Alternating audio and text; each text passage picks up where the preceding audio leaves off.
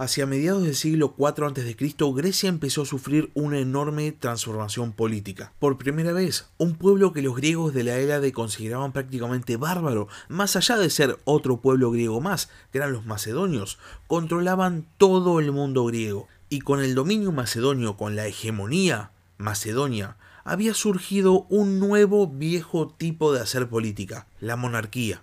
De repente, en la antigua Grecia quedaban obsoletos todos los sistemas políticos que justamente las polis habían construido a lo largo de la edad arcaica y después de la edad clásica. La oligarquía, la democracia parecían cosas del pasado, de hecho había hasta filósofos que hablaban acerca de las grandes virtudes de que una sola persona tuviese el mando de todo el país. Este era el fin del reinado de la polis y la reintroducción del concepto de rey. Filipo, el constructor de la hegemonía macedonia, había sabido interpretar a la perfección el papel de rey. Después de todo, Filipo trataba bien a sus aliados y castigaba a sus enemigos, y también era un excelente general. Pero el rey de Macedonia sabía que estaba lejos de ser el monarca perfecto del cual hablaban los filósofos, y entonces, a sabiendas de sus propias limitaciones, decide que si Macedonia va a prosperar, tiene que invertir en el futuro, y destina muchos recursos en la educación de su hijo, el protagonista de nuestro capítulo de hoy. Así que sin más, los invito a ver los primeros años de una de las más grandes figuras de la historia, una de las figuras históricas más reconocidas y tal vez uno de los más grandes generales, si no es el más grande de todos los tiempos, Alejandro. Sean bienvenidos a la Barba Roja de Barba Roja, un espacio para hablar sobre curiosidades de la historia.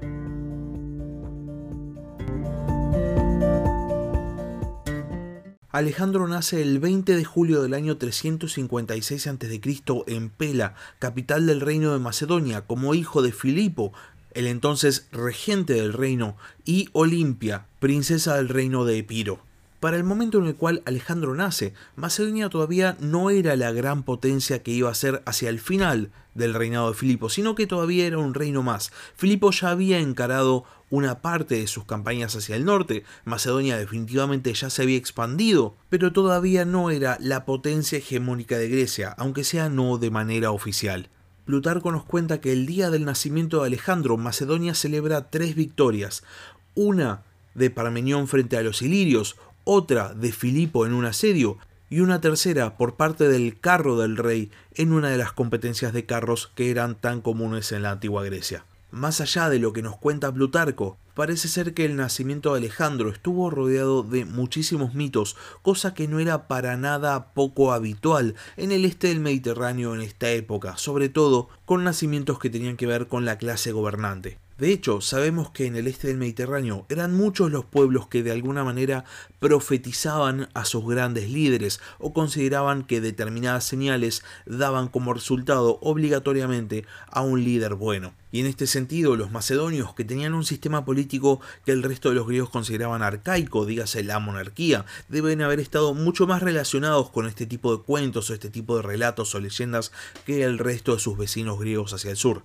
La cuestión es que para no sacarle tanta mística al nacimiento de Alejandro, parece ser que había habido bastantes señales con respecto a que el chico que había nacido iba a ser un gran rey. Al margen de si los presagios y las profecías ocurrieron, si eran ciertas, lo que sabemos es que Alejandro nace destinado a ocupar el rol de su padre, y Filipo, que había aprendido muchísimo de política en sus años en Tebas y que se había transformado ya en un poderoso regente de una potencia emergente, decide desde el vamos invertir en el futuro, invertir en la educación de Alejandro. Como tantos otros nobles, Alejandro va a tener muchos tutores a lo largo de su vida. El primero se va a llamar Leónidas y va a instruir a Alejandro en disciplina, Después se va a educar con un tutor que se llamaba Lisímaco, que es el que le va a enseñar poesía.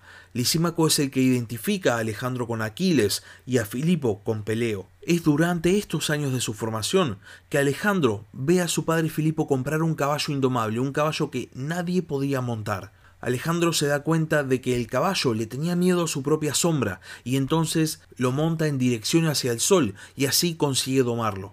El historiador Pseudo Calístenes cuenta que cuando Filipo ve a Alejandro domar este caballo indomable, le dice, buscate otro reino, porque Macedonia no es lo suficientemente grande para vos. Como seguramente muchos de ustedes ya saben, Alejandro nombra a este caballo bucéfalo, literalmente cabeza de toro.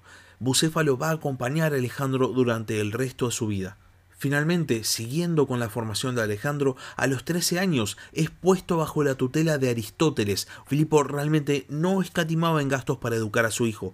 Después de todo, para este momento, Filipo ya era rey y tenía los medios económicos para financiar la mejor educación del mundo antiguo.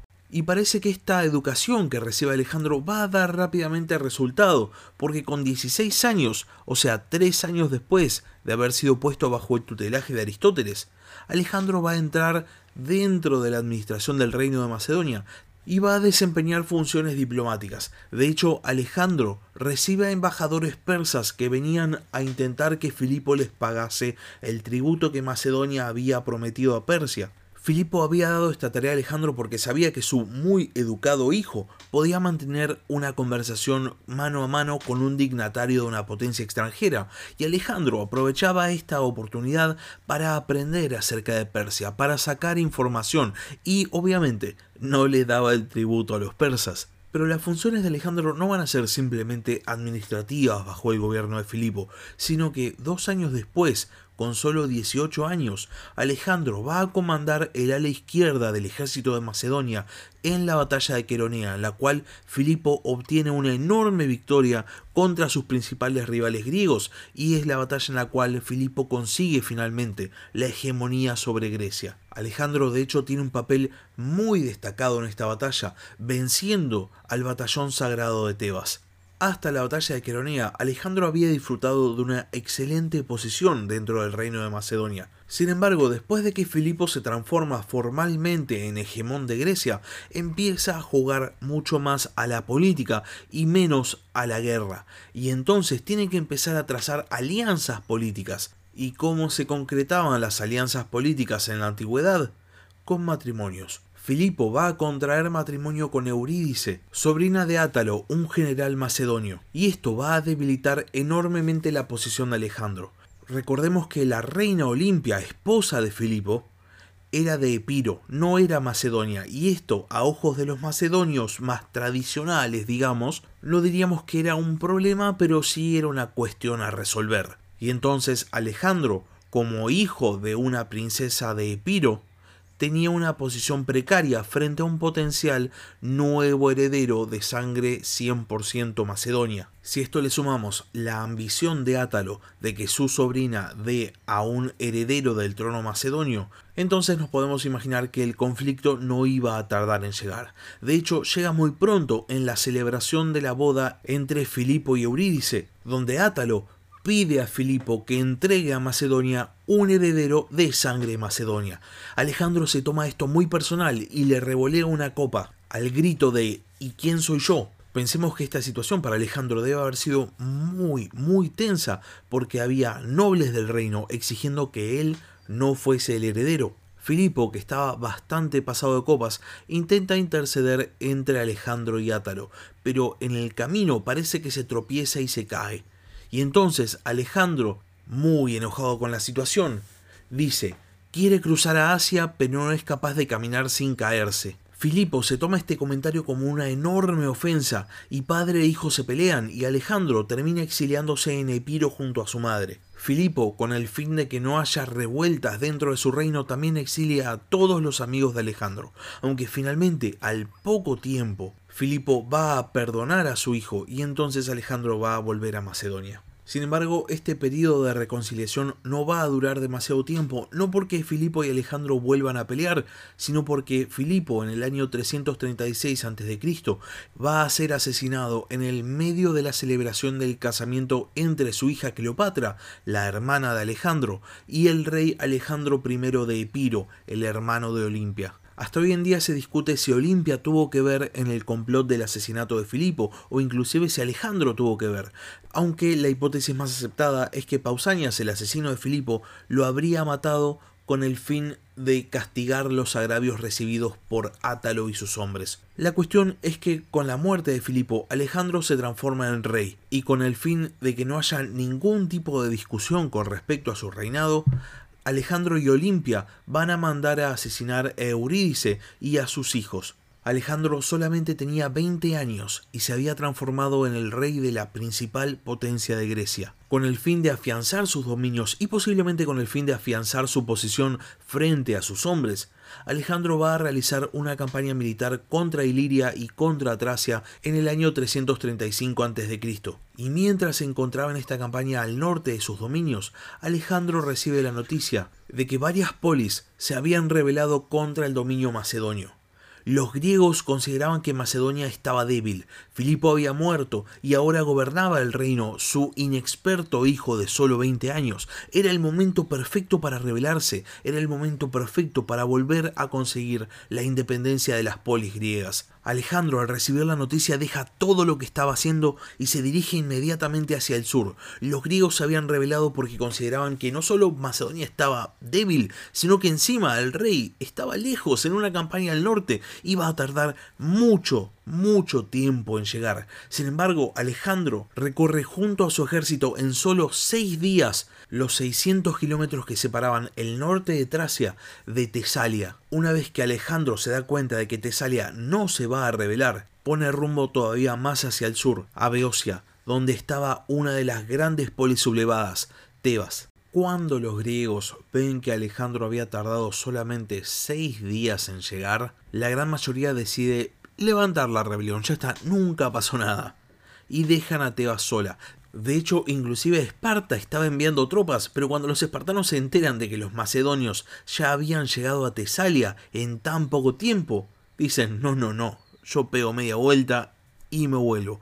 Tebas ahora estaba completamente sola. Alejandro llega hasta Tebas y decide, en vez de asediar directamente la ciudad, intentar negociar. Para empezar, acampa cerca de los muros de la polis para ver si los tebanos, al ver el ejército macedonio, decidían simplemente rendirse. Pero los tebanos ya estaban muy comprometidos con la rebelión contra Macedonia, de hecho estaban asediando la fortaleza de Cadmea, que estaba en la Acrópolis de Tebas. Ahí se habían refugiado Filotas, el hijo de Parmenión, y la guarnición macedonia, forzando a los tebanos a poner asedio a su propia fortaleza. Alejandro ofrece muy buenos términos a los rebeldes, ofrece que le entreguen a los cabecillas de la revuelta y que a cambio vuelve el status quo. Sin embargo, los tebanos rechazan la oferta y por el contrario exigen a Alejandro que les entregue a la guarnición macedonia de la ciudad. Alejandro entonces empieza a planear el asedio de la ciudad. Después de tres días inicia formalmente el ataque,